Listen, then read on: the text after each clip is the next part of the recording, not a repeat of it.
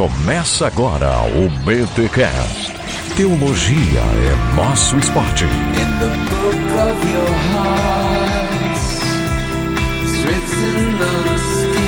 Muito bem, muito bem, muito bem. Começa mais um BTcast de número 227. Eu sou Rodrigo Bibo e já que estamos no mês do Natal, vamos falar de Chester. Tom, desculpa, gente. Foi mal. Poxa, Bibo, você roubou meu autor, cara. Porque eu sou Rogério Moreira Júnior e Lewis é bom, mas Chesterton é melhor. Olha, rapaz, não cutuca, rapaz, não cutuca. Salve pessoal, aqui é o Pedro Dutti e te coloquem as crianças na sala porque a gente vai falar de clássicos hoje. Olha aí, não é da Disney, hein? Ah, olá, amigos. É um prazer estar novamente aqui neste programa clássico da internet brasileira. Nossa! Nossa, mano, olha aí. Pessoal, estamos aqui com dois feras, com o editor da Mundo Cristão, com o autor da Mundo Cristão, Pedro Dutti e Daniel Faria, para falarmos um pouco sobre os clássicos, a importância de se ler os clássicos. E a gente tem aí muitos títulos, né, lançamentos atrás de lançamento, aquela coisa toda, mas tem alguns clássicos que a gente não pode deixar passar batido. Inclusive, eu estou aqui representando você, ouvinte, que ainda. Já vou fazer aquele meia-culpa, né? Você que não leu os clássicos, eu tô aqui te representando e eu quero ver se eu sou convencido. Se bem que talvez quem tá perdendo sou eu, né? Não precisa me convencer. Mas vamos lá, gente. Vamos falar um pouquinho sobre a importância dos clássicos neste BTcast. Mas antes, os clássicos recados paroquiais. Nossa, só trocadilho bom.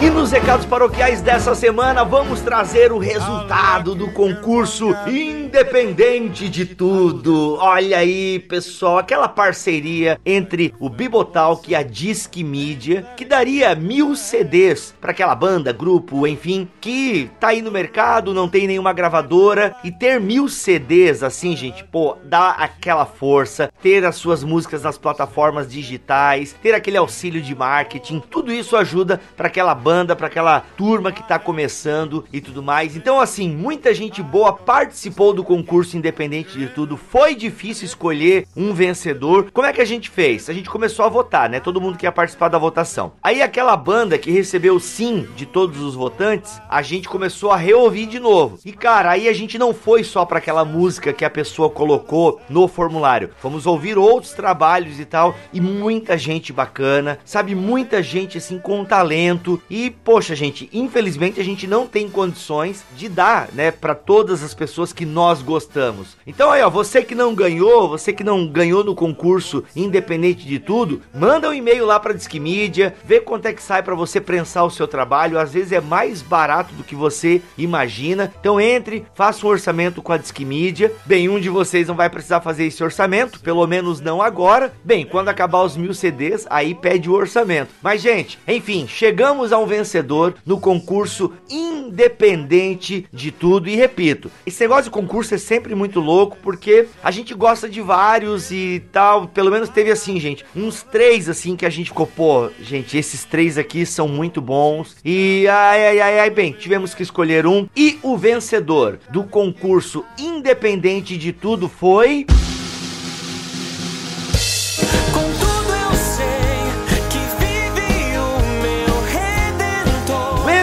Pereira da Silva. Wendel, eu vou te chamar de Wendel, que eu acho o nome artístico mais legal.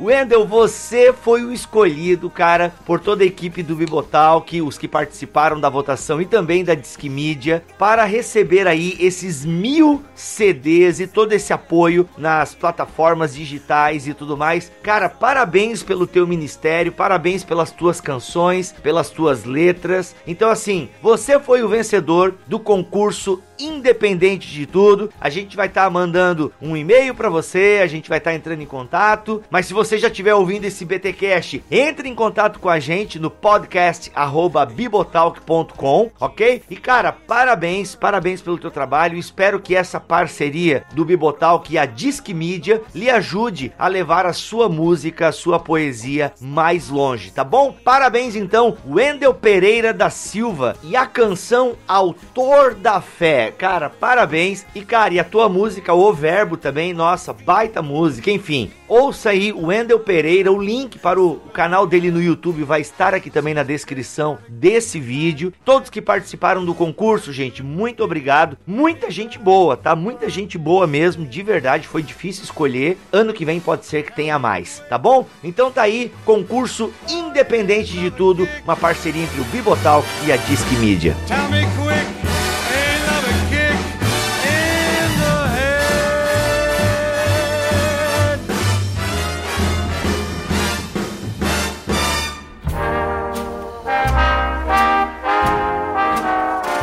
Pedro, faz tempo que você não aparece aqui no BTcast, rapaz. Olha aí, a galera de vez em quando pergunta, assim, tem uns dois, três que perguntam, assim, né? Cadê o pessoal do Movimento Mosaico? São os parentes do Pedro. É, justamente. E a minha mãe que acompanha, por isso que elas estão perguntando sempre. Olha aí, mas cara, bom te ter aqui de volta. Ano que vem a gente vai gravar de novo, vai ter coisa boa, vai surgir muita coisa boa. E o Dani, que teve uma vez aqui, mas estreou em grande estilo, né, cara? Falando sobre as traduções da Bíblia. Foi muito bom, Dani. Você mandou muito bem. Pois é, fiquei famoso, viu?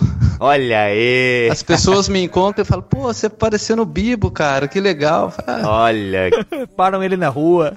batem fotos no shopping. É quase um ex-Big Brother, né?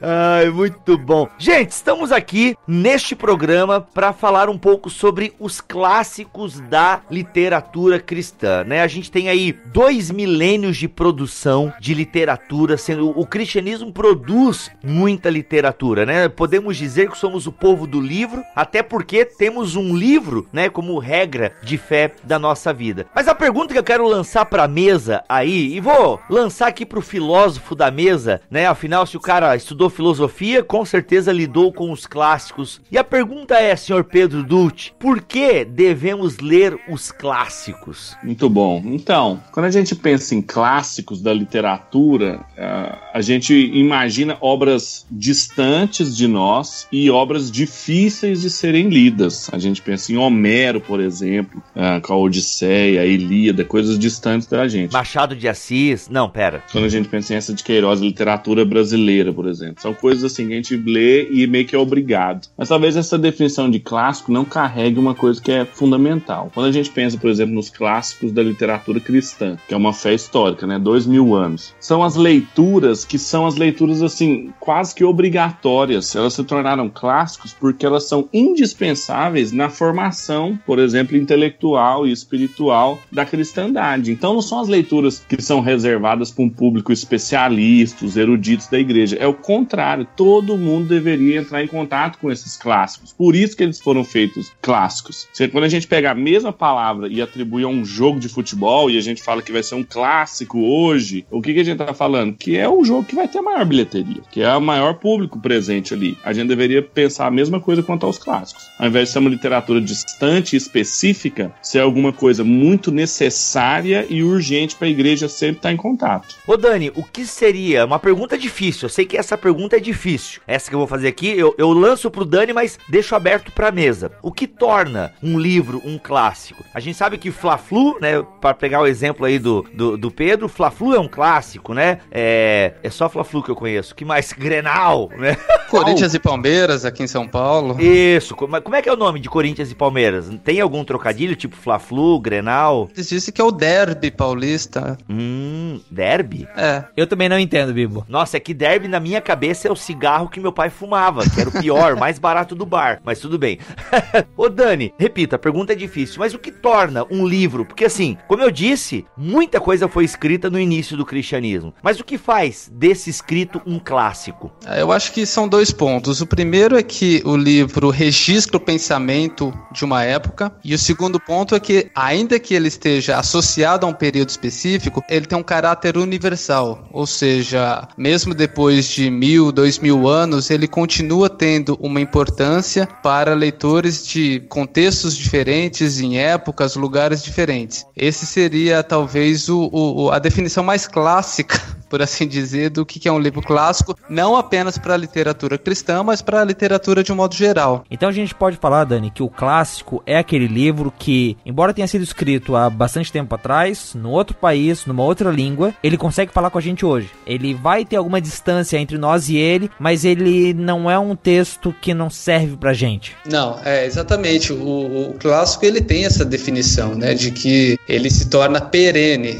é, não importando o contexto o lugar em que ele é lido. Mas ao mesmo tempo é importante reforçar que ele também tem essa função de registrar o modo de se pensar de uma determinada época. Até a, imagino que, o, que a maioria dos ouvintes do programa do Bible Talk sejam de tradição reformada, direta ou não, de herdeiros da reforma, e eu tenho essa impressão de que a, os herdeiros da reforma, até por uma ênfase no conceito de sola escritura, acabam deixando um pouco de lado aquilo que os católicos chamam de tradição da igreja. Ou seja, todos aqueles registros históricos que foram documentados no período pós-apostólico até o, o momento da, da, da, reforma. É claro que há, há essa importância em retornar à fonte original, mas o pensamento cristão ele foi sendo cristalizado ao longo desses 1500 anos antes da reforma e continua sendo é, redefinido ou redescoberto ao longo de dois milênios de, de cristianismo. Então, o, a importância da literatura clássica é nos levar a entender até mesmo esses processos pelos quais o pensamento cristão passou até chegar nessa nossa forma atual e também para nos ajudar a levar adiante para os próximos contextos, os próximos momentos do cristianismo para a sua determinada época. Um amigo meu me mostrou os, os livros não publicados, entendeu? Sério? É um, é um clássico. clássico. Ô Pedro, a gente sabe que Lutero mesmo citava pais da igreja, né?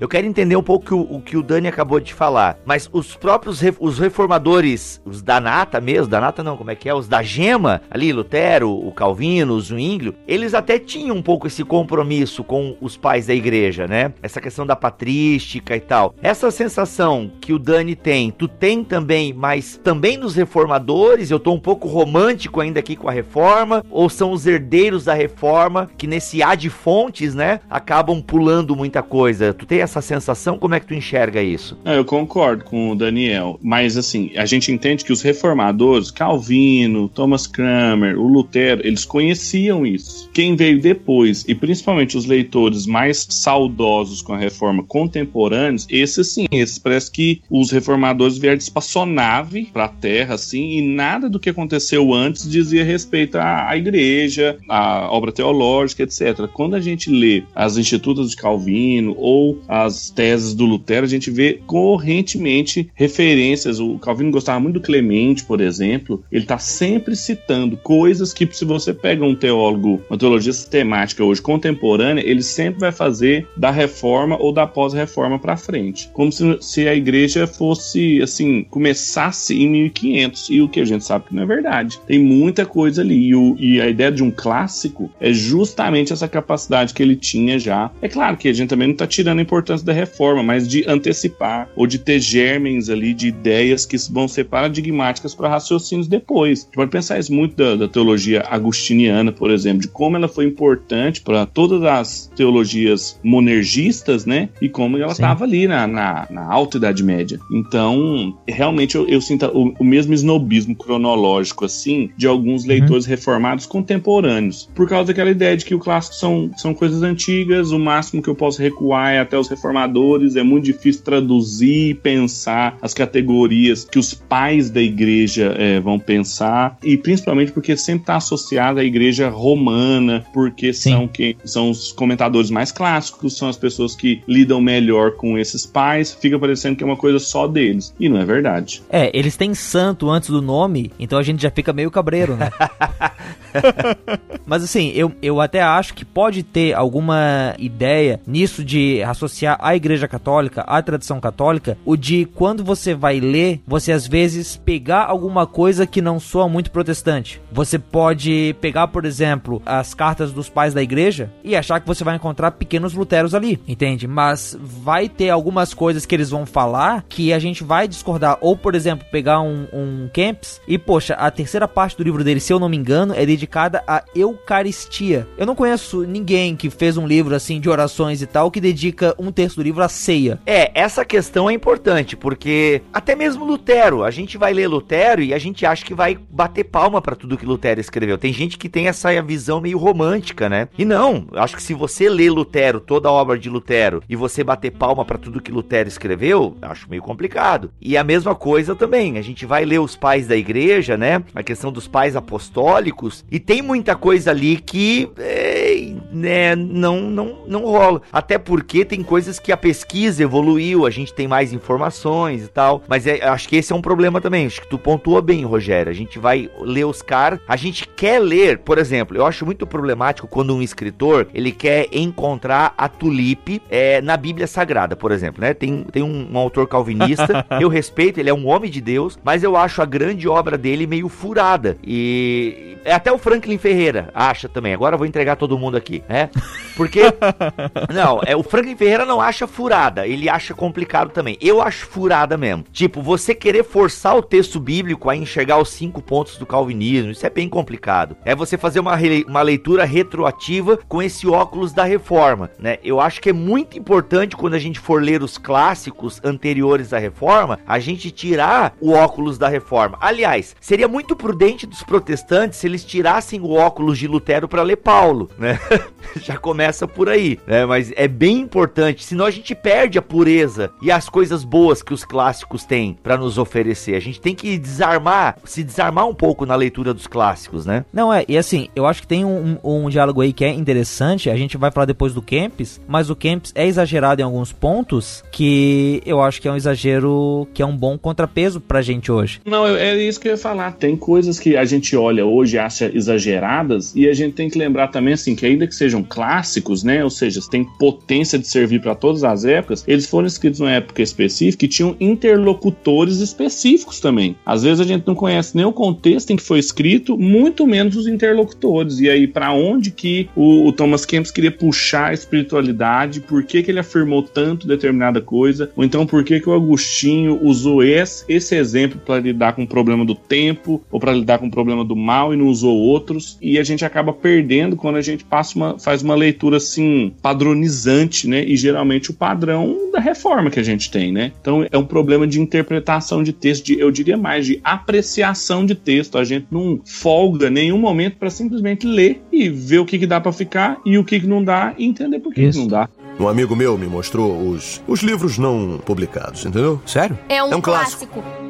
Beleza, gente, eu entendi, acho que é bacana, acho que a gente deu um bons motivos, né, para a gente ler os clássicos. Porque assim, Dani, a gente vive hoje com muitas editoras, muitas publicações, e às vezes a galera fica meio perdida, né, diante de tanta publicação. E aí tem todo esse cuidado com o background que a gente acabou de falar aqui agora, né, que a gente tem que ler os clássicos tendo em vista o seu contexto e tal. Na tua opinião, quais são esses clássicos que a gente deveria revisitar? Livros assim que marcam o seu tempo de certa forma, que resistem até hoje, por isso eles são chamados de clássicos. Quais são esses clássicos? É quais livros você acha que cobre esses dois milênios de produção literária cristã, assim, que valia a pena a gente dar uma olhada? Bom, eu, eu posso falar especificamente do, do, desses cinco livros que a, a Mundo Cristão está lançando em parceria com a, com a Saraiva, que são cinco clássicos da, da literatura cristã, embora haja muitos outros, né? O que a gente procurou fazer na escolha desses cinco iniciais é abranger períodos importantes, porém diferentes do cristianismo, mas assim, a gente já tem proposta de publicar alguns outros mais adiante. Assim, o que eu acho que é, é importante que os leitores conheçam, é importante conhecer o, o,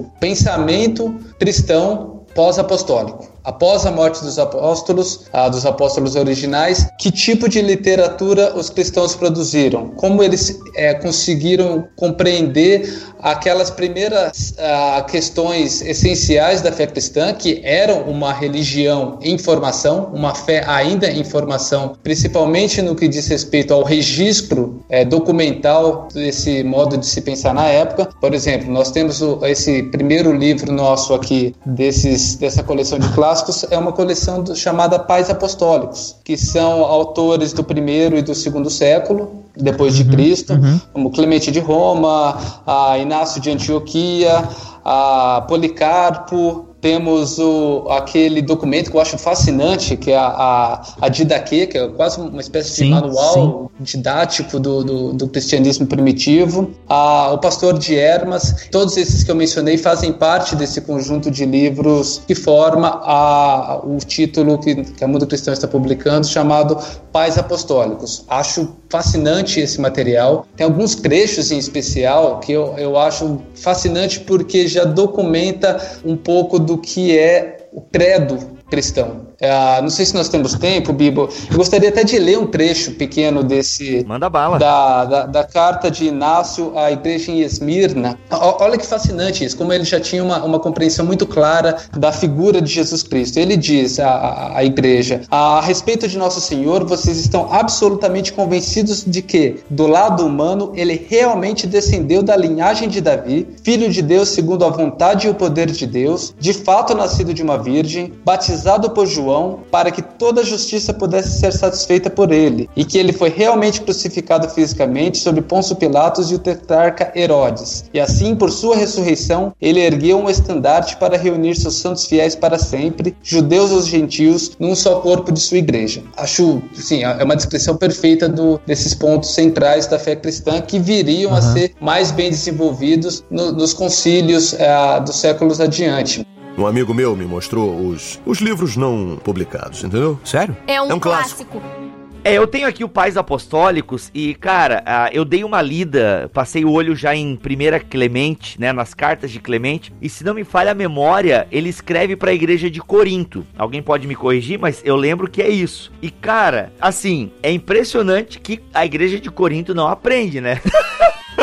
Porque, mano, tem muita coisa que o Clemente escreve aqui que ele literalmente tá recitando Paulo. E se o Clemente tá atendendo uma demanda da igreja de Corinto, mano, olha, Paulo teve trabalho com essa igreja, rapaz, e a igreja pelo jeito não aprendeu muito. Que lá vai o Clemente escrever de novo algumas coisas que o próprio Paulo já tinha escrito. Então, isso que eu acho interessante. Quando você lê, inclusive, Clemente, você tem essa sensação assim, como são pais apostólicos, né? Ah, Pedro, definição rápida de pais apostólicos. O que, que a gente quer dizer com essa nomenclatura? A gente chama de pais apostólicos os escritos, não só os escritores, mas os escritos, porque a gente tem alguns textos que a gente não sabe dos autores, que sucedem exatamente o tempo é, dos apóstolos. Então, por exemplo, tem o Didaquê, por exemplo, que a gente não sabe exatamente quem fez, mas é um pai apostólico, entendeu? E a gente vai ler ali, cara, o- parece até que você tá lendo uma carta do Novo Testamento, quando você lê ah, as cartas de Clemente. É muito legal, cara. Ô, ô, Bibo, e é muito interessante isso que você falou, porque a, a primeira carta de Clemente é justamente o, o documento mais antigo desses presentes no livro dos Pais Apostólicos. É, a, a estimativa é que ele foi escrito por volta do ano 96. Caramba. Então, talvez tenha até alguns contemporâneos mesmo de, da, da época de Paulo ali. Pois é, cara, tipo, a sensação que dá pro ouvinte aí que, por exemplo, assistiu O Senhor dos Anéis, o filme, e aí depois foi ver o Hobbit, e aí começou a ver aquele universo ao redor do Senhor dos Anéis, sabe? Ler os pais apostólicos é meio que você. Assim, a gente termina Atos e a gente não sabe o que acontece depois. A gente mal sabe como é que Paulo morre. E aí você pega uma carta aqui de Clemente e, caramba, sabe? Não só dá uma impressão de que, caramba, é verdade, caramba, pega essa quem disse que a Bíblia foi escrita no quarto século,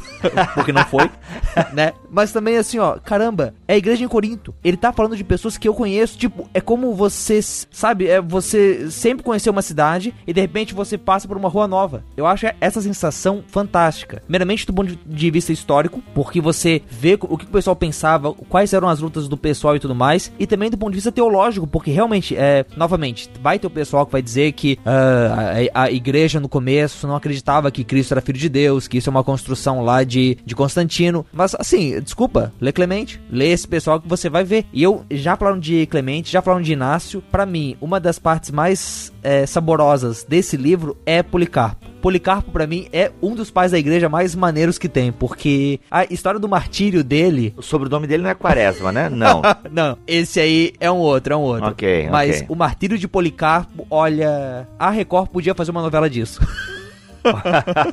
Olha aí, eu nunca li, cara, o, o Martírio de Policarpo. Mas aí não foi ele que escreveu, né? Se é o martírio dele, ou foi ele que escreveu? não, não, não. Ele tem uma pegada meio fantástica até, tipo, ele não morre e aí eles têm que matar ele no meio do fogo, uma parada dessas. Mas a narrativa é muito legal, é muito legal. Eu recomendo mesmo. O Pastor de Hermas também é meio assim, é, né? É que o Pastor de Hermas é ficção mesmo, né? É, né? É, o Pastor de Ervas é o mais estranho escrito possível, assim, é, é um conjunto, não, é uma coisa muito diferente, é, assim, não é diferente, por exemplo, se a gente puder fazer algum tipo de, de referência, é a, a segunda metade de, de, Daniel, ou até alguma coisa do, do livro de Apocalipse, que é, que é uma literatura mais apocalíptica, mas que, que contém muitas visões e uma série de ilustrações ali bem difíceis de, de, de se compreender plenamente, tem uma teologia é, que, que eu acho que vai soar muito estranha para muita gente. Um, alguns conceitos ali de, de, que não se pode pecar depois do batismo e coisas do tipo. Que assim, mais uma vez, né, nós podemos é, entender que existem impressões no cristianismo inicial que ainda não eram plenamente aquilo que veio a ser o, o, a ortodoxia do, do cristianismo. Mas uhum. assim, é muito interessante justamente por isso. Por que, que esse pessoal foi para esse lado? Por que, que eles entendiam dessa maneira? Por que, que é necessário estudar a história da igreja. A história da igreja é, é composta de momentos decisivos em relação à doutrina, porque você tinha grupos diferentes puxando para um ou para outro lado, a própria questão do, da identidade de Jesus Cristo como 100% humano, 100% divino, isso causou um transtorno gigantesco na, na, na, nesses primeiros séculos, até se chegar a um, uma definição clara, ou pelo menos uma definição possível de entendimento. Pacífica, né? Pacífica e ainda assim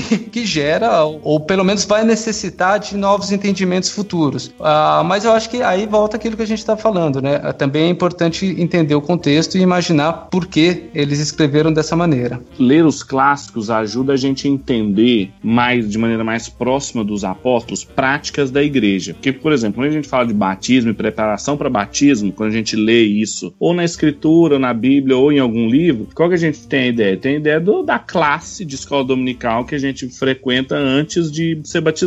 Mas assim, o pessoal levava o, o, batismo muito a sério na antiguidade e isso fica presente no, no, nos escritos, às vezes de maneira distorcida, mas tem um sinal por que, que isso acontece. Por exemplo, no Pastor Hermes, de como que isso era levado a sério, de como que o batismo era realmente um momento paradigmático na vida da pessoa. Então, entender a forma como os nossos irmãos procediam na época deles e comparar a forma que a gente vive hoje, que o pessoal batiza no tobogã e decide de uma hora para outra. Isso, isso. É, eu tô rindo, mas é que tem mesmo, gente. Batismo com tobogã. Tem batismo que o pastor põe a GoPro no pulso, assim, para ficar uma coisa bem power, né? Pra gente poder passar na internet e tal. É, cara, é maravilhoso. O Didaquê, eu não vou lembrar agora, gente, mas vocês são mais fera aí. Mas o Didaquê também tem umas orientações, que faz muitos anos que eu li a Didaquê. E tem umas orientações para pregadores itinerantes, cara, se não me falha a memória. Alguém lembra disso? Porque assim, eu era itinerante, né? No tempo que eu era da Assembleia de Deus, eu fui por alguns anos pregador itinerante, né? Eu tinha o meu emprego como professor na faculdade, mas todo final de semana eu tava pregando em algum lugar, que é a melhor profissão do mundo, diga-se de passagem, ser pregador itinerante, é a melhor coisa do mundo, melhor entre aspas, tá, gente? E mas, cara, e eu lembro que um dia alguém me passou essa questão do, dos pregadores que não é para deixar o cara se folgar e tal. Se o cara ficar folgado comendo a tua comida, manda embora, que é mercenário. Pô, gente, ou eu li isso da minha cabeça ou tem mesmo, mas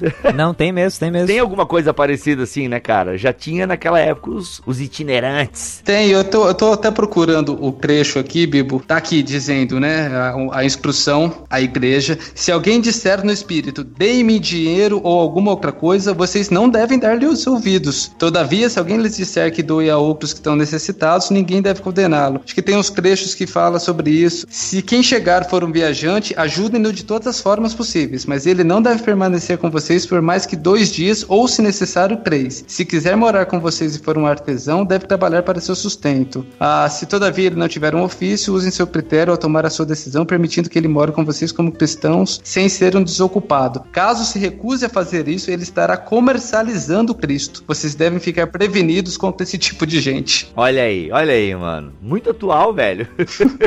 Primeiras re- referências contra a teologia da prosperidade, é uma proto-crítica da teologia da prosperidade. Um amigo meu me mostrou os, os livros não publicados, entendeu? Sério? É um, É um clássico. clássico. Um outro clássico que a gente não pode deixar de lembrar é, são as Confissões de Agostinho. Eu tenho uma história legal quanto a isso, porque além de ter estudado teologia no seminário, eu fiz filosofia também, né? E lá na faculdade de filosofia a gente estuda Agostinho e lê as Confissões como texto de aula de filosofia medieval. Olha só. É, então, quando a gente, aquela nossa definição de clássicos como alguma coisa que ultrapassa o seu contexto, isso também vale até para o contexto de fé também. Porque a capacidade que o Agostinho tinha de articular temas filosóficos ali em meio à sua, sua autobiografia, suas confissões, era tão grande que o reconhecimento disso é universal. Ninguém, ninguém Sim. estuda filosofia medieval aqui nos Estados Unidos ou na China sem ler Santo Agostinho. Então, a gente não pode desprezar essa potência também. É uma pena que tem muita gente que fora da igreja conhece essa obra e a Uhum. igreja não conhece. Eu acho que o movimento reformado, ele, pelo menos o Agostinho, acaba sendo um pai da igreja que é muito privilegiado por eles, né? Até porque vai se ter aquela ideia de que você tem um proto-calvinismo ali no Agostinho, então ele vai ser mais citado, ele vai ser mais reverenciado. Aliás, Agostinho ele é coringa de católicos, arminianos, calvinistas, né? Ele é tão clássico que é de todo mundo. E cara, uma vez eu li, quando eu comecei a ler as Confissões de Agostinho, eu tinha uma versão de bolso da editora Paulus. E lá tinha uma, uma nota que falava que, inclusive, a psicologia, né, a maneira com que Agostinho fala de algumas questões da alma humana, foram ser bem desenvolvidas depois pela psicologia e tal. Então, não sei se alguém de vocês já tinha visto alguma coisa nesse sentido. Com certeza, porque tem algumas frases e alguns pensamentos, principalmente sobre a subjetividade, que a gente pensa que é muito moderno, né? Principalmente depois do Descartes. Mas tem coisas que o Agostinho fala lá muito antes de Descartes que é quase a mesma coisa. Eu tinha um colega que uma vez em sala de aula o professor estava dando aula de Descartes lá sobre, sobre subjetividade, etc. E ele pegou um trecho de Agostinho era de outra obra, da, da doutrina cristã. Mas assim, parecia que era a mesma frase. Parecia que o Descartes tinha tirado de lá e não citava a fonte. Aí não tinha Google, né, pro professor ver se era cópia direto da internet, então. Não, era isso. Assim, ele antecipou várias coisas em termos de psicologia, teoria do conhecimento, antropologia. Tem muitos insights que são paradigmáticos que estão ali, ou seja, que são é, fundamentais e que por isso fazem dessa leitura um clássico. É, eu ia enfatizar justamente essa qualidade de Agostinho como um pioneiro em várias áreas. Possivelmente seja a primeira grande autobiografia da história. É um livro ah, em que ele narra praticamente a vida toda dele, com ênfase na, na, na conversão, mas ele, ele comenta de como ele, ele vai transitando entre uma filosofia e outra, e como ele vai se sentindo atraído inicialmente por um, um- uma espécie de, de, de guru de um lado, ah, e aí ele se decepciona com aquilo, então ele recorre a um- uma outra filosofia, ele também se decepciona com aquilo, até que ele chega ao conhecimento da fé cristã e se entrega a Deus. E ele narra isso, é, é interessante porque, embora seja um livro muito associado à filosofia, para a literatura ele também teve uma influência muito grande nesse sentido de se abrir, de ser, de ser muito honesto em relação às suas próprias perturbações interiores, né? Então ele vai ser um vai ser um autor, é, como o Pedro mencionou, estudado pela filosofia, estudado pela literatura, dá, dá para encontrar ecos de Agostinho, por exemplo, na, no, nos livros de Marcel Proust, Em Busca do Tempo Perdido, por exemplo, que narra essa saga espiritual do, de um ser humano em busca de sentido. Então, é, é esse é um, um, dos livros que a Mundo Cristão está publicando em parceria com a Saraiva e talvez seja o de leitura mais é, agradável em alguns sentidos, porque é muito difícil não se reconhecer em Agostinho ah, se você também é alguém que tem ah, as suas indagações espirituais e uma busca pela verdade, por, no sentido que extrapole o, o, o mundo material e físico. Por isso esse nome Confissões? é, exato. É uma autobiografia. É, é, um, é um, livro isso. em que Agostinho se abre, abre a própria alma assim de uma maneira maravilhosa de se ler. É, e foi uma obra que também não nasceu da noite pro dia, né? Ele demorou em uma média de cinco anos para escrever essa obra, ou quatro anos, né, mais ou menos, que é um tempo curto, mas ao mesmo tempo é um tempo longo. E o cara vai escrevendo coisa da infância, mano. Como é que ele lembra? Eu não lembro nem o que eu comi semana passada. E o cara fala da infância do cara, sei lá, da, da adolescência. É genial. Ele, a gente usa o termo genial para muita coisa que não é genial, mas eu penso que com Agostinho a gente é meio que unânime. O cara foi genial.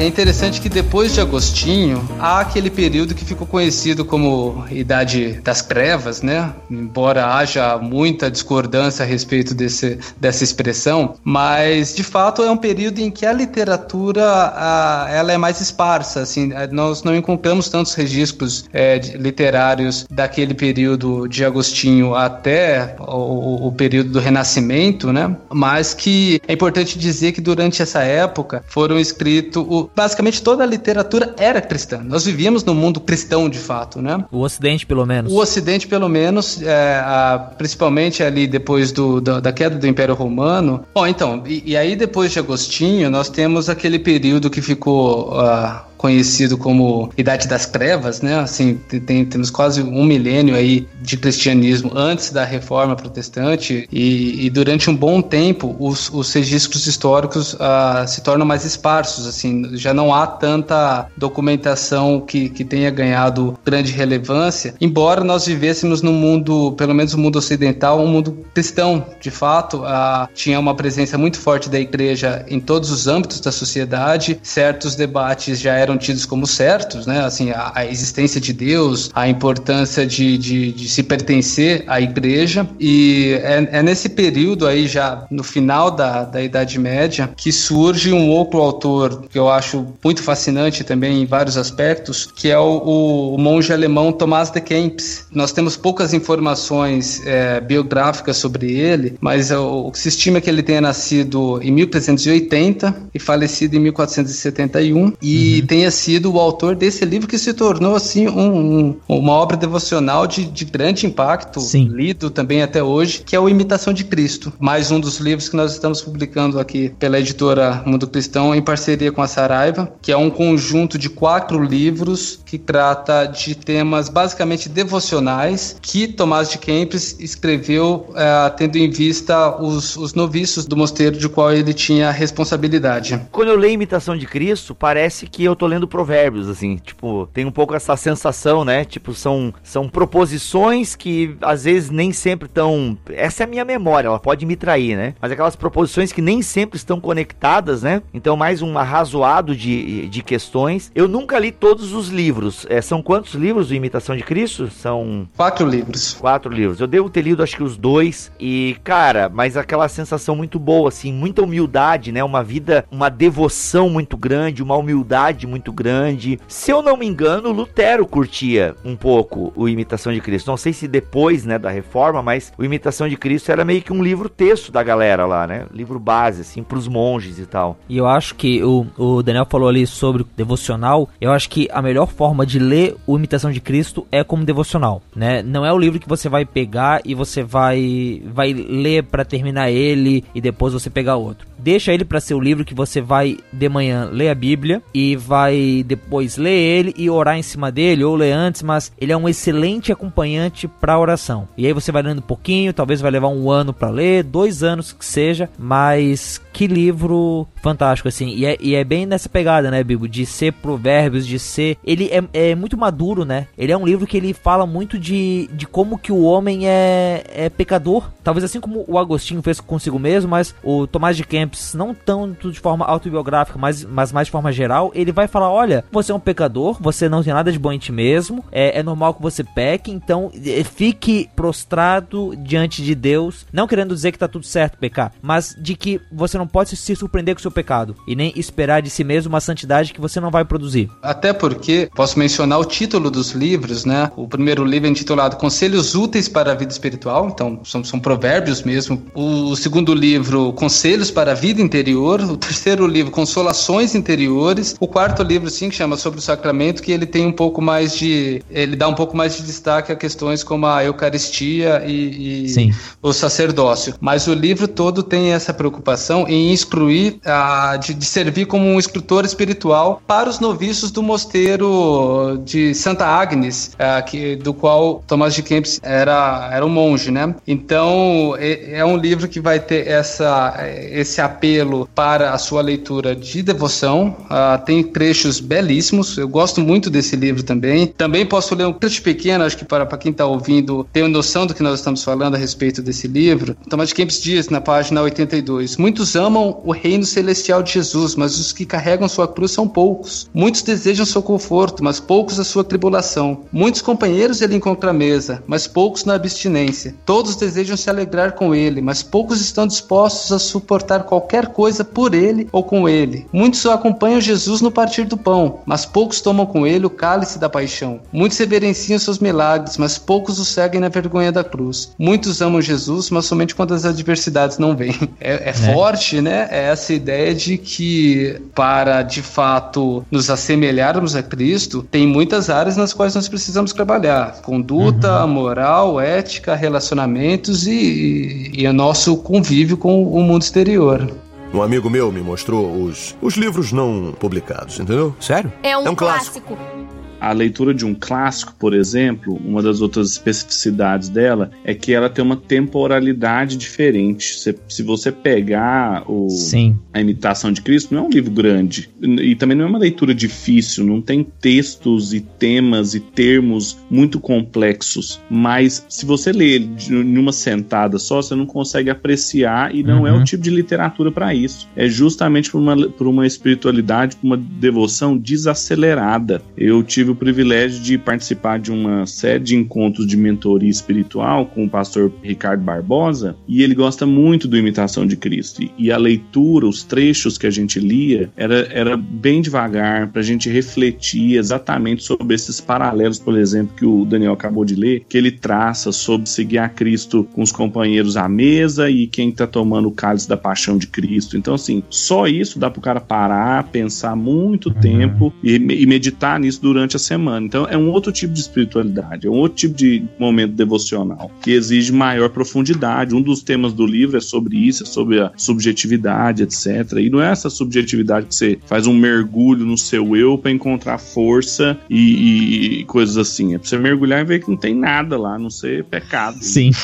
De Jesus. E olha só, o que eu vou ler aqui, o Tomás de Kempis provavelmente teve um vislumbre do que seria a internet no século 21. Olha o que ele diz aqui, ó. Ó, oh, se empregasse tanta diligência em estipar vícios e implantar virtudes, como em agitar questões, não haveria tantos males e escândalo no povo, nem tanta desordem nos mosteiros. Aí eu, eu até coloquei na minha leitura aqui, barra seminários. E agora coloco mais uma barra, barra internet. Certamente no dia do juízo não se nos perguntará o que lemos, mas o que fizemos. Nem quão bem temos falado, mas quão honestamente temos vivido. Olha aí, fica aí Tomás de Kemp dando nas orelhas até hoje. Não, cara, o meu livro aqui tá extremamente riscado, porque, mano, é muita coisa boa aqui, é muita paulada na cabeça. É um contexto uhum. de forma, né? Uma reforma do monasticismo, sim, de que tinha uma, já tinha uma, era uma tradição consolidada, os monastérios, etc. E ele já tava, então, ele tava fazendo o quê? Uma crítica aos vícios, a formação dos sacerdotes ali e, e como que isso se aplica também a, a reformas de outra área, de outras áreas da vida. Então, assim, às vezes a gente está muito focado na, na reforma teológica luterana, calvinista, etc. Mas observe essa reforma do, do monastério, como ela tem ainda a nos ensinar, né? Tá aí, Tomás de Kempis, Imitação de Cristo. Cara, vou até, vou até deixar aqui em cima ele, porque acho que eu vou revisitá-lo. Fazer igual o Rogério aí, vou, vou ler a Bíblia e Tomás de Kempis. Um amigo meu me mostrou os, os livros não publicados, entendeu? Sério? É um, É um clássico. clássico. E o próximo livro da nossa lista, né, que aliás é citado aqui na introdução do Tomás de Kempis, é o Peregrino, que o John Bunyan, que foi o cara que escreveu o Peregrino, curtia bastante o Imitação de Cristo, mas graças a Deus aqui a gente tem, aliás, é o único autor protestante dessa coleção, né? Olha aí. Mas assim, o Peregrino, ele é é interessante como que ele também soa como provérbios, né? Só que é claro, com uma narrativa, é, o Bunyan sabia que é importante ter um storytelling para que a ideia seja fixada, né? Então, mas como é, é legal ver o Bunyan também falando dessa vida interior, falando sobre os pecados, sobre a disciplina do crente e, né, narrando a trajetória do cristão até a cidade celestial, né? Eu, eu vou, eu já confessei vários pecados aqui em BTcast, eu nunca li O Peregrino. Ok, pessoal, foi mal. Essa, essa é nova, Bibo. É nova, né? Não, gente, eu digo que eu sou uma fraude, eu sou quase uma fraude.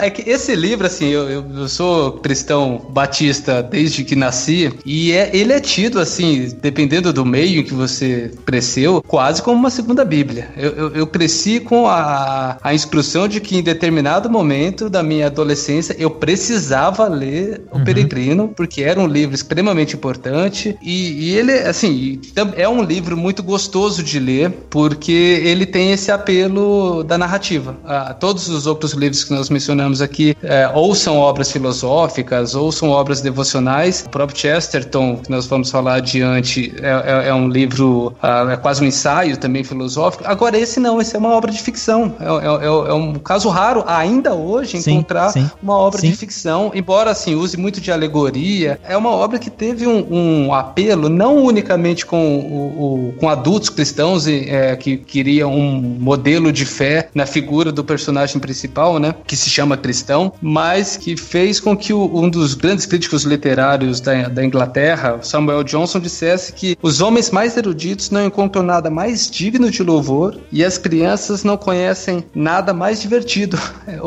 porque foi um livro que com essa, essas histórias, essas aventuras em que o, o protagonista se envolve, ganharam assim uma atração muito grande junto ao público de todas as idades. Dani, deixa eu te contar a história de um jovem com 17 anos, católico não praticante, que se converte e vai para o pentecostalismo. Tu acha que eles vão dar o peregrino, mano? É Rebecca Brown, meu irmão. Entendeu?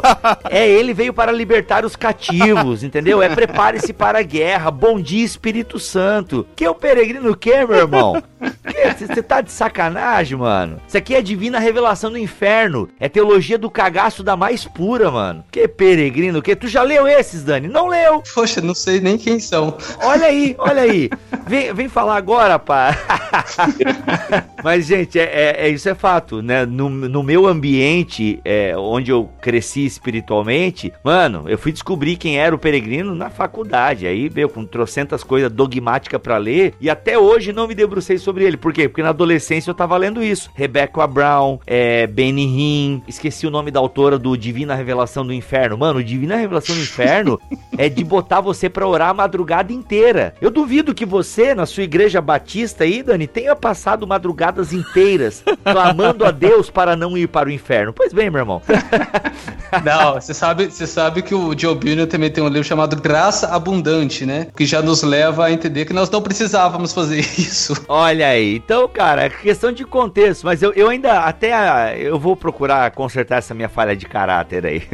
Não, é- é- ele também ele tem um outro apelo interessante no, no, no Peregrino, que é, assim, principalmente na Inglaterra e nos Estados Unidos, algumas das figuras do livro, assim, algumas das ilustrações se tornaram quase provérbios populares. Então, quando o cristão, o personagem principal, ah, ele acaba indo se envolver num lugar chamado Feira das Vaidades, esse lugar eh, ganhou nome de livro de, de, outros autores, Vanity Fair. E, ah, então, é um livro que também se tornou muito parte da cultura protestante em língua inglesa, né? É, é um livro que vendeu, assim, absurdos. É, ele, ele vende muito desde que ele foi publicado. A data de, de publicação da, da, da primeira edição é o ano de 1678, em Londres, na Inglaterra, mas que desde então tem vendido muito, nunca deixou de ser impresso, ganhou diversas é, é, adaptações, seja para livros ilustrados, cinema, é, desenhos animados, gibis, enfim, é, é, é uma grande marca do, do cristianismo protestante, Sim. Sobretudo para aqueles países que têm uma tradição puritana bastante uhum. presente. É, e assim, é duas coisas. A gente tem o BTcast sobre o John Bunyan, então esse é bem antigo, da época que o Brão Barbosa ainda desenhava as vitrines, então dá para dar uma olhada lá. E a outra coisa é, talvez muitas pessoas conheçam o Peregrino e pensem, é aquele livro amarelo com ilustrações grandes e uma frasezinha embaixo, que tem essa edição que é muito popular aqui no Brasil, pelo menos aqui em Florianópolis eu vi ela várias vezes, mas o livro não é aquilo, né? Aquilo dali é uma versão resumida para crianças, mas o livro é um livro com uma narrativa, né? Como qualquer outro. Então, se você conhece o livro da capa amarela e acha que aquilo ali é o Peregrino e talvez ache meio raso ou meio infantil, vai procurar a edição que pode ser a da Mundo Cristão aí, lançada em parceria com a Saraiva, que vai ter o texto integral. Um amigo meu me mostrou os, os livros não publicados, entendeu? Sério? É um, é um clássico. clássico. Olha, e tem um, um, outro clássico, talvez mais próximo de nós, em questão temporal, que é da modernidade, etc., que é o Ortodoxia, do Gilbert K. Chesterton, que eu também tenho uma história envolvendo a faculdade de filosofia com ele, porque eu passei muitos anos lá na faculdade de filosofia, os quatro anos, primeiros anos, né? Enquanto eu fazia seminário teológico é, na mesma época. E nessa época ainda. Meu, calma aí, pera, pera, pera, pera. Tu estudava filosofia e teologia simultaneamente? Isso, e, eu, eu, e nessa época eu fazia parte da Assembleia de Deus, então eu estava no Instituto Bíblico lá da Assembleia de Deus, três anos. Tá vendo? Ah. Você não.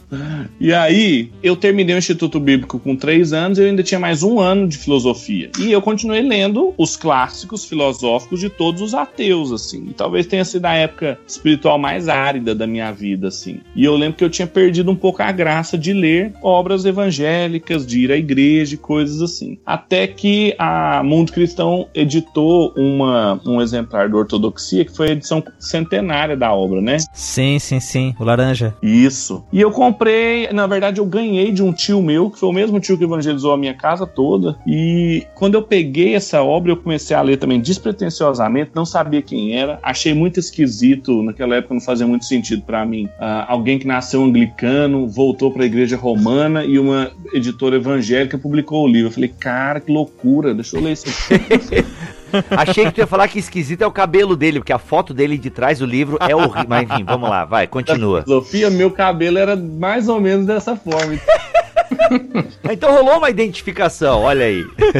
e aí, quando eu comecei a ler, eu gosto de marcar a época, a data que eu leio os livros, eu marco no próprio livro, assim. E eu lembro que em 2011 eu comecei a ler esse livro e eu passei por uma renovação espiritual lendo ele, assim. Foi uma das coisas mais divertidas que eu tava lendo. Justamente por isso, a aridez intelectual das obras que eu tava passando, assim, quando eu comecei a ler o Chester, eu comecei a rir, eu comecei a me alegrar de novo e a ver leveza e beleza numa mente Sim. cristã articulando as mesmas críticas que eu até podia conhecer os argumentos, mas o Chesterton fazia isso com uma elegância assim que me renovou. Então assim, Sim. foi um negócio sensacional. Cara, elegância é Calma aí, ô Rogério, Rogério, deixa eu te interromper porque eu preciso contar um pecado teu. Assim, gente, porque pra vocês entenderem o contexto, tá? o Pedro falando que lia Chesterton, sorria, chorava, né? Se embebia dessa cultura e essa sapiência. Aí o Rogério, antes da gente começar a gravação, meu, eu não entendo nada de Chesterton. pra vocês entenderem o contexto é. aí, né? Brincadeira, Rogério. Veja, veja, eu não entendo mesmo. Eu confesso isso também. Só que, mesmo sem entender, eu sei que é maneiro. Entende? Eu não entendo o que, que ele tá falando, mas deve ser uma coisa muito legal isso aqui. Rogério, assim, tem uma frase do Chesterton que também para minha vida ele foi muito importante, é, até com alguns paralelos aí ao relato do Pedro, mas ele diz num, num, num, livro, num artigo na verdade sobre o livro de Jó, ele diz o seguinte, que os paradoxos sobretudo confortam o homem. Então toda vez que o homem se vê diante de é, aparentes proposições irreconciliáveis, talvez seja justamente ali, na falta de uma resposta clara para aquilo, que o homem vai se deliciar, ele vai desfrutar o fato de que não precisa vir dele, não precisa vir da razão humana, não precisa vir do. E aí ele escreve isso numa época em que o, o materialismo filosófico, o materialismo dialético, o marxismo, o freudianismo, todas essas grandes narrativas procuravam explicar o mundo. E aí Chesterton diz que não necessariamente, porque isso também é apenas uma tentativa de explicar o mundo. Ele é, o, é um mestre na arte do, do paradoxo. Eu gosto muito do Chesterton, Sim. também tenho. O, ele também me serviu, não, não tanto para oferecer grandes respostas, mas para demolir aquilo que se propõe ser respostas definitivas. O ortodoxia sim, sim. É, tem esse apelo muito interessante. Ele diz que as coisas nunca são o que parecem, que se um alienígena vier ao mundo, olhar para um ser humano, ver que o ser humano tem dois olhos, um de cada lado do rosto, tem duas narinas, um de cada lado do rosto, dois braços, duas pernas, e mesmo que ele olhe para o interior do homem veja dois pulmões, quando ele olhar para o coração, ele vai se espantar, porque supostamente tudo diria que o homem teria de ter dois corações.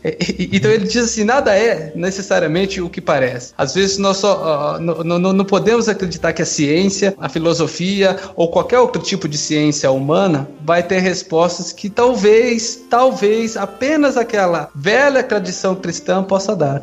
Um amigo meu me mostrou os, os livros não publicados, entendeu? Sério? É um, é um clássico. clássico parece que quando você lê o Chesterton, você procura assim, argumentos, uma, uma narrativa assim bem colocada, lógica, que você tira o argumento e coloca depois na monografia. Não é exatamente isso que ele está falando. O que ele quer trazer assim é zombar de coisas que parecem muito rigorosas intelectualmente, que na verdade não são, e mostrar como que a, a fé cristã tem robustez intelectual para fazer com que a gente caminhe de maneira mais segura. Tem uma frase que eu, se eu puder ler também um trecho aqui, que eu sempre marco e sempre volto a ela, lá no meio, no Paradoxos do Cristianismo, ele fala assim: essa é a emocionante aventura da ortodoxia. As pessoas adquiriram o tolo costume de falar de ortodoxia como algo pesado, enfadonho e seguro. Nunca houve nada tão perigoso ou tão estimulante como a ortodoxia. Então, isso resume bem uhum. o pensamento dele. Quando eu, eu, fui atrás da, do background dele e vi essa, como ele migrou da igreja anglicana para a igreja romana, é, isso no Brasil também não faz muito sentido. Eu tive o, o, privilégio de conhecer alguns católicos ingleses e um deles uma vez brincou comigo, colocou a mão no meu ombro falou assim: me desculpa pelos católicos do Brasil, tal. Ele fez uma piadinha assim, o padre Andrew Pinsett,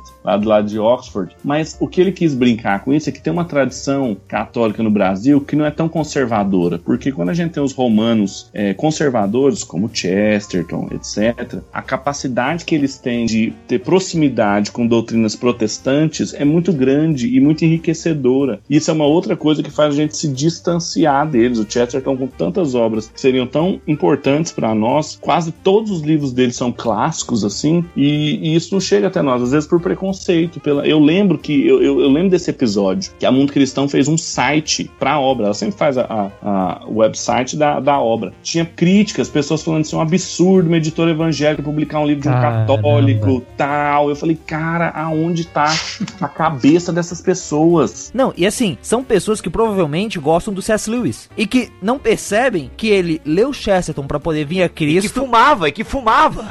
não, não, vamos tocar nisso. Mas então, o, o Olha, mas ele fumava Lewis, Chesterton, viu? Chesterton. Porque ele, ele é assim, o, o talvez o grande, o grande herdeiro de, de Chesterton seja C.S. Lewis. É, é, Assumidamente, é, né? Isso. O Lewis assume não, isso. Exatamente, exatamente. Mas os fãs do Lewis não, não assumem.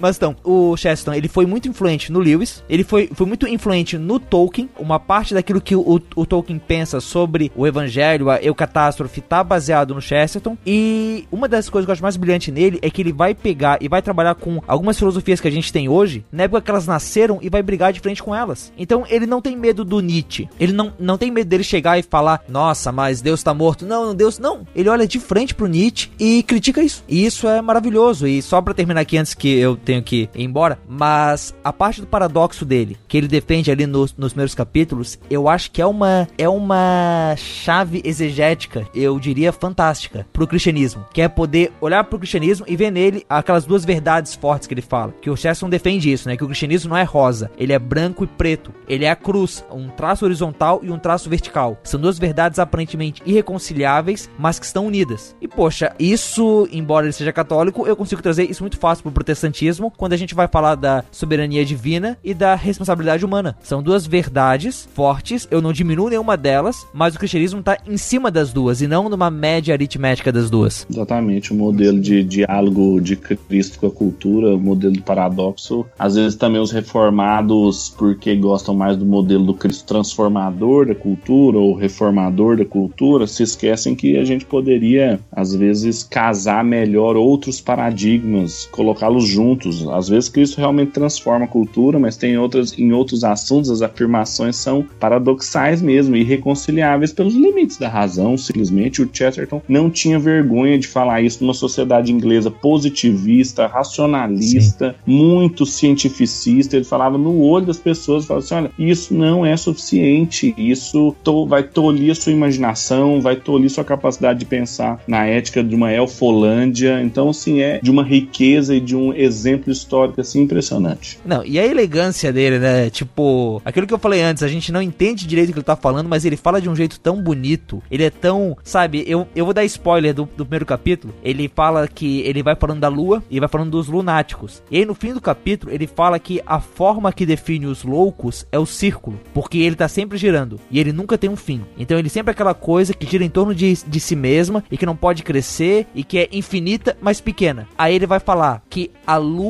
é mãe dos loucos e a eles deu seu nome, como lunáticos. Gente, ele é formidável. Eu só fico triste porque nessa edição aí com a Saraiva não tem o Homem Eterno, que para mim é, é superior à ortodoxia até. Talvez não superior, é, mas. Mas tu é... não ouviu? Tu não ouviu o que o Dani falou? Calma, deixa. a galera vai precisar comprar essas aí. Opa, deu certo o negócio. Vamos lançar mais. Poxa, Rogério. Gente, por favor, compra. Um amigo meu me mostrou os, os livros não publicados, entendeu? Sério? É um, é um clássico. clássico.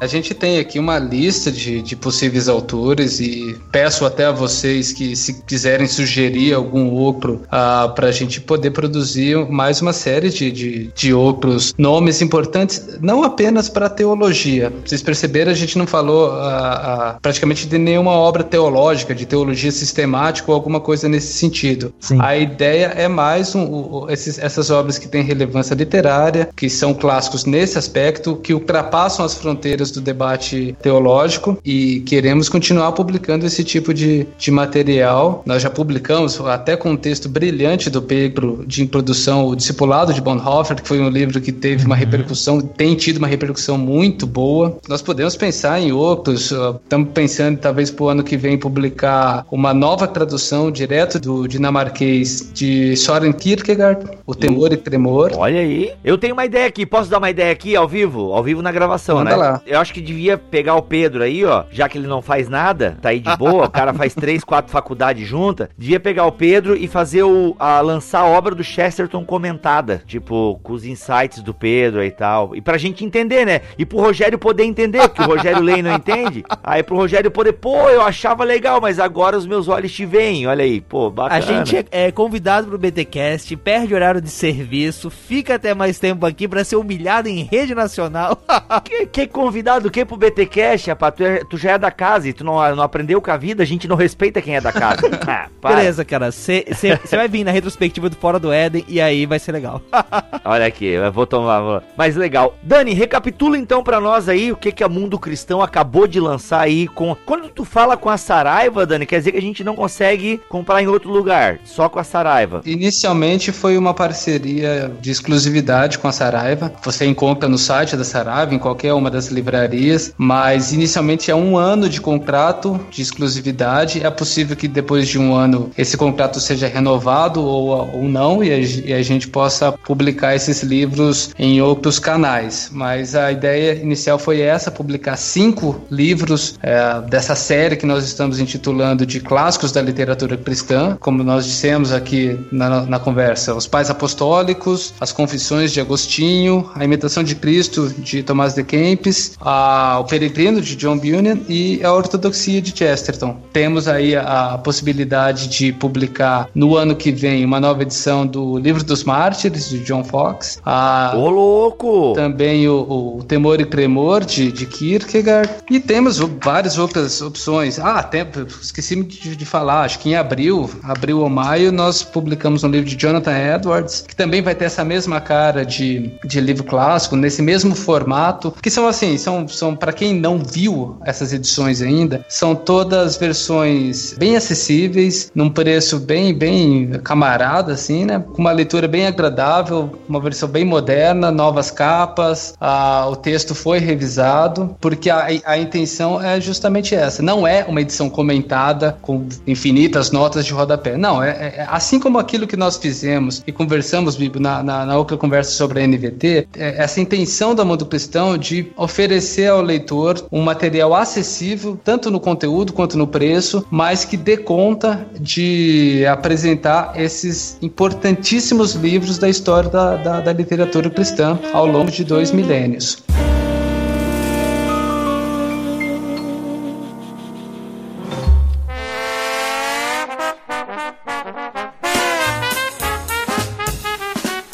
Aí, gente, essas cinco obras, esses cinco clássicos. Eu espero que com esse BTcast você tenha se interessado em ler alguma dessas obras. Tá chegando o Natal, aquele presentinho, por que que eu vou dar? Tá aí, ó, um clássico, quem sabe aquele seu amigo, hein? Olha aí, ó, você ouviu o exemplo do Pedro? Quem sabe aquele seu amigo, né, ateu Nutella, que tá lá, né, reproduzindo aqueles discursos comprados e enlatados de internet, joga um Chestertonzinho.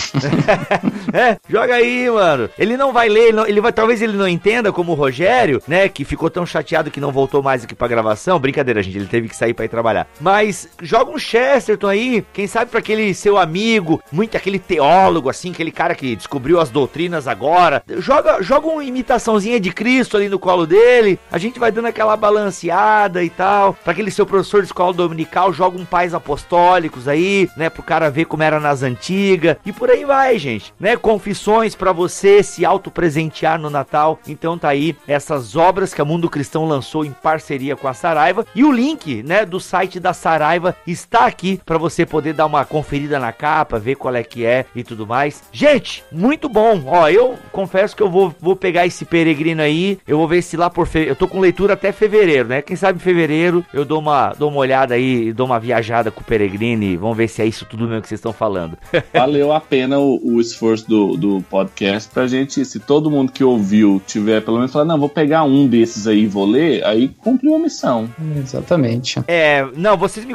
Eu acho que a gente tem que ler. É importante pra gente que tá envolvido com a fé cristã, porque isso, eu acho que também, é, falando num, num, palavreado bem simples, o ler os clássicos nos tira da bolha, né? Pedro, obrigado pela tua presença aqui, cara. Sua palavra, seu comentário final, fale o que quiser, o que tiver no seu coração, fala aí. Eu que agradeço, é sempre muito bom estar aqui. Biblioteca é um ponto de encontro de amigos, assim, eu me sinto muito feliz de participar e reitero aqui a, o esforço da leitura dos clássicos. É isso aí mesmo que você falou. A gente vive é numa impossibilidade, assim. Eu já desisti, não tem como a gente ler tudo, tudo que é bom, nem tudo que é bom, porque tem muita, tem muita coisa que não é boa, mas assim, tem, nem tudo que é bom a gente vai conseguir ler. Os clássicos, eles não são assim um privilégio de intelectuais, eles são o, o mínimo que a, a igreja cristã tem que se ocupar para ter robustez na sua fé, para ter uma fé assim conectada com a melhor tradição ao longo da história da sua fé. Então, assim, a gente não poderia ignorar isso, não. Eu fico muito grato e agradeço na pessoa do Daniel ao esforço que a Mundo Cristão tem de investir nisso, de tornar acessível a preço, linguagem e distribuição à igreja evangélica esses clássicos. Isso é uma, isso é uma obra que vai muito além da, só da edição de livros. Eu sei que também tem muita compromisso e confessionalidade por trás disso. E eu espero que a igreja seja muito abençoada com isso. Muito bom. Dani, a sua palavra final, o seu chau. Ah, eu faço minhas as palavras do Pedro, sempre brilhante, nosso autor aqui, parceiro da Mundo Cristão. E dizer também, Bibo, que é sempre um prazer estar aqui com vocês, cara. Esse programa é ótimo, sempre aprendo muito também com o que vocês têm feito aqui. E convido os ouvintes a, a, a saírem da bolha, como o Bibo disse, e terem acesso a essa brilhante tradição do cristianismo. Sem medo, não tenham medo da tradição. É enriquecedor, na verdade, saber que nosso Deus tem cuidado de nós de várias formas ao longo de tanto tempo e continuará fazendo isso eternamente. Aí, gente, Deus abençoe a todos vocês. Trago aqui a bênção que Paulo dá à igreja de Corinto. A graça do Senhor Jesus esteja convosco. Com todos vós está o meu amor em Cristo Jesus. Amém. Amém. Amém. Se não se retratar, irá para a Inquisição. Eu recebi uma carta. Você renega o que escreveu? Você vai se retratar ou não?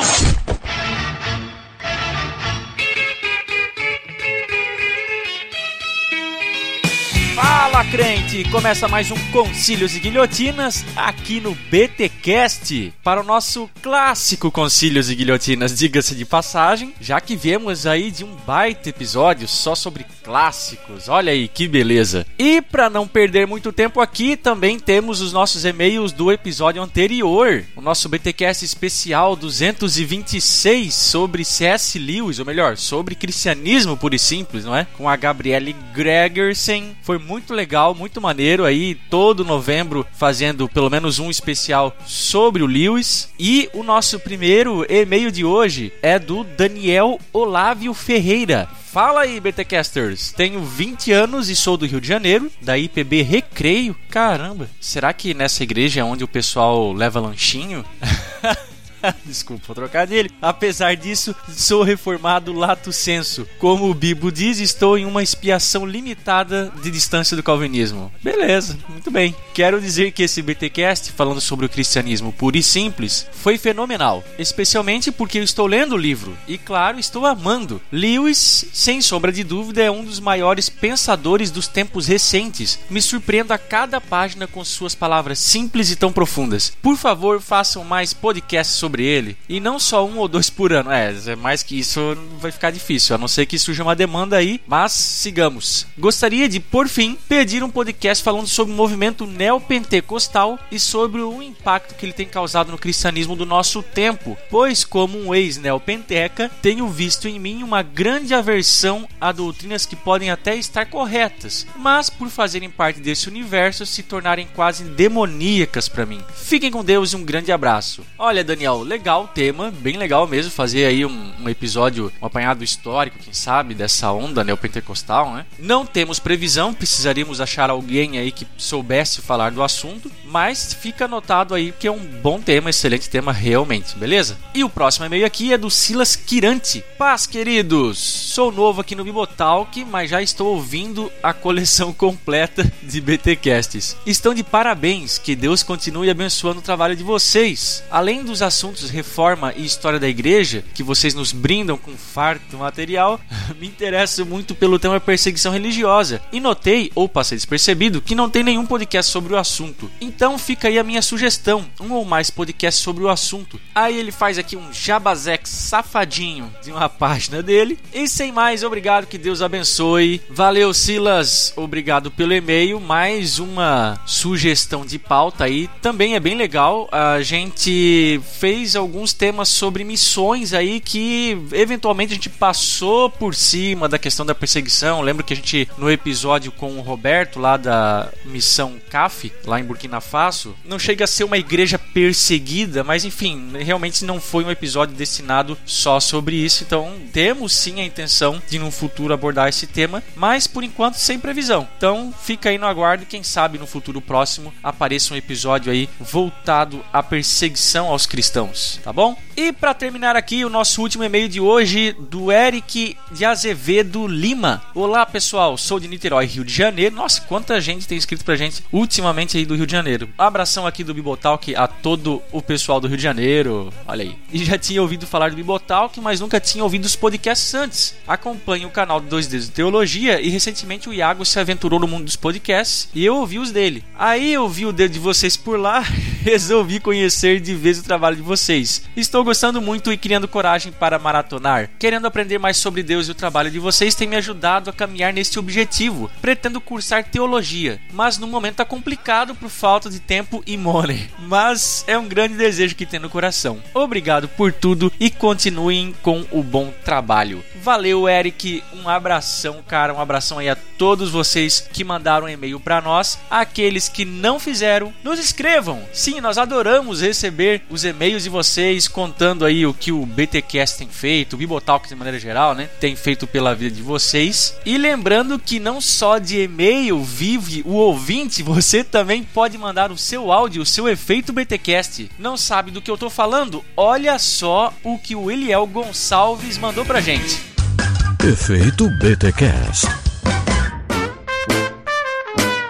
Galera do Bibotalk, meu nome é Eliel. Eu acabei de escutar o BTCast 220 e tô gravando esse áudio dando glórias a Deus pela vida de vocês, porque nesse momento eu estou chegando em casa, ainda tô dentro do carro e depois de alguns minutos chorando, pude desfrutar de momentos maravilhosos, sentindo a presença de Deus através do, do trabalho de vocês que tem abençoado não só eu, mas com certeza a muitos. E peço a Deus que esteja abençoando vocês e prosperando esse ministério. Me sinto profundamente humilhado por tantas coisas que tenho recebido e tenho entendido melhor através da vida de vocês, tantas coisas que vocês têm falado aí e tem feito com que minha cabeça e meu coração se abra mais para as coisas do Senhor. Louvo a Deus pela vida de vocês, que vocês continuem nesse trabalho firmes e que sejam muito prósperos em tudo que fizerem, em nome de Jesus. E na paz, muito obrigado. Valeu, Eliel, um abração, obrigado por ter mandado o seu efeito BTcast aqui para nós. Você que quer fazer o mesmo que ele, que quer ter a sua voz registrada nos anais da história digital aqui no BTcast, é muito simples. É só você gravar no seu dispositivo de preferência essa sua vozinha linda que Deus te deu, tá bom? Geralmente o pessoal faz isso usando o celular, o aplicativo que vem aí com praticamente todos os smartphones. Se não tiver aí, baixa o aplicativo de gravação de voz tá bom? É muito simples. Lembrando que precisa ser um áudiozinho minimamente limpo, ou seja, sem muito ruído na gravação, tá? Não vai gravar aí vendo o jogo no Maracanã, tá bom? Senão complica, né? Então, com uma qualidade razoável, com no máximo, isso é importante, até porque eu não vou colocar aqui outro podcast de duração, né? Não vai me gravar uma hora de áudio, é no máximo 1 minuto e 30 segundos. E depois de gravado, manda o seu arquivo para nós, que a gente vai ter o maior prazer de veiculá-lo aqui. Você pode fazer isso mandando para qual e-mail? podcast@bibotalk.com. Estamos também nas redes sociais, crente. É verdade, você que não sabe da gente aí, que só conhece os BTcasts pelos agregadores, não. Estamos lá no Facebook, no Instagram, no Twitter, temos a nossa rede de distribuição no Telegram. Olha aí, lembrando que é só para distribuição do nosso conteúdo, tá, gente? A gente não se comunica através delas. Então não adianta mandar sugestão de tema pelo Telegram, resolver dúvida teológica, a gente não vai fazer isso, tá? É só para você receber as atualizações, tá bom? E claro, tem o espaço de mantenedores que ali sim a gente interage, mas se você não é mantenedor, não está liberado para você. Mas se você quiser se tornar um mantenedor, é só mandar um e-mail pra gente ou acesse a aba de mantenedores lá no site, no www.bibotalk.com, que vai ter todos os passos lá para você se tornar um. E aí então você pode fazer parte desse seleto grupo da maçonaria do Bibotalk. Gente, é brincadeira, tá? Não existe maçonaria aqui no Bibotalk, beleza?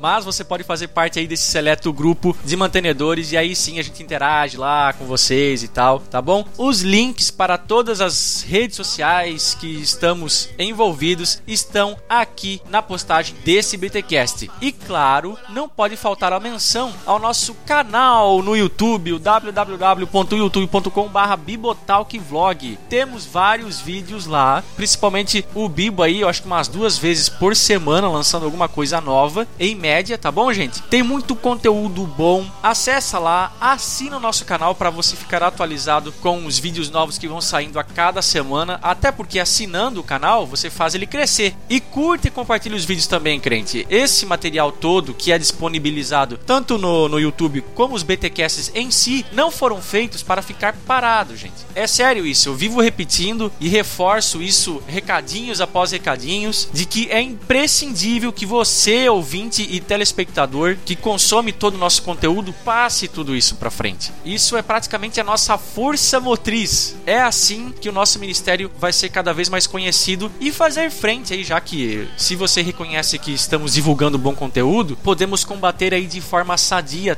tanta coisa, tanta besteira que tem sido propagada aí nas internet da vida. Beleza, crente? É isso que eu tinha para falar. Eu falei, se Deus quiser e assim permitir, nós voltamos no próximo episódio.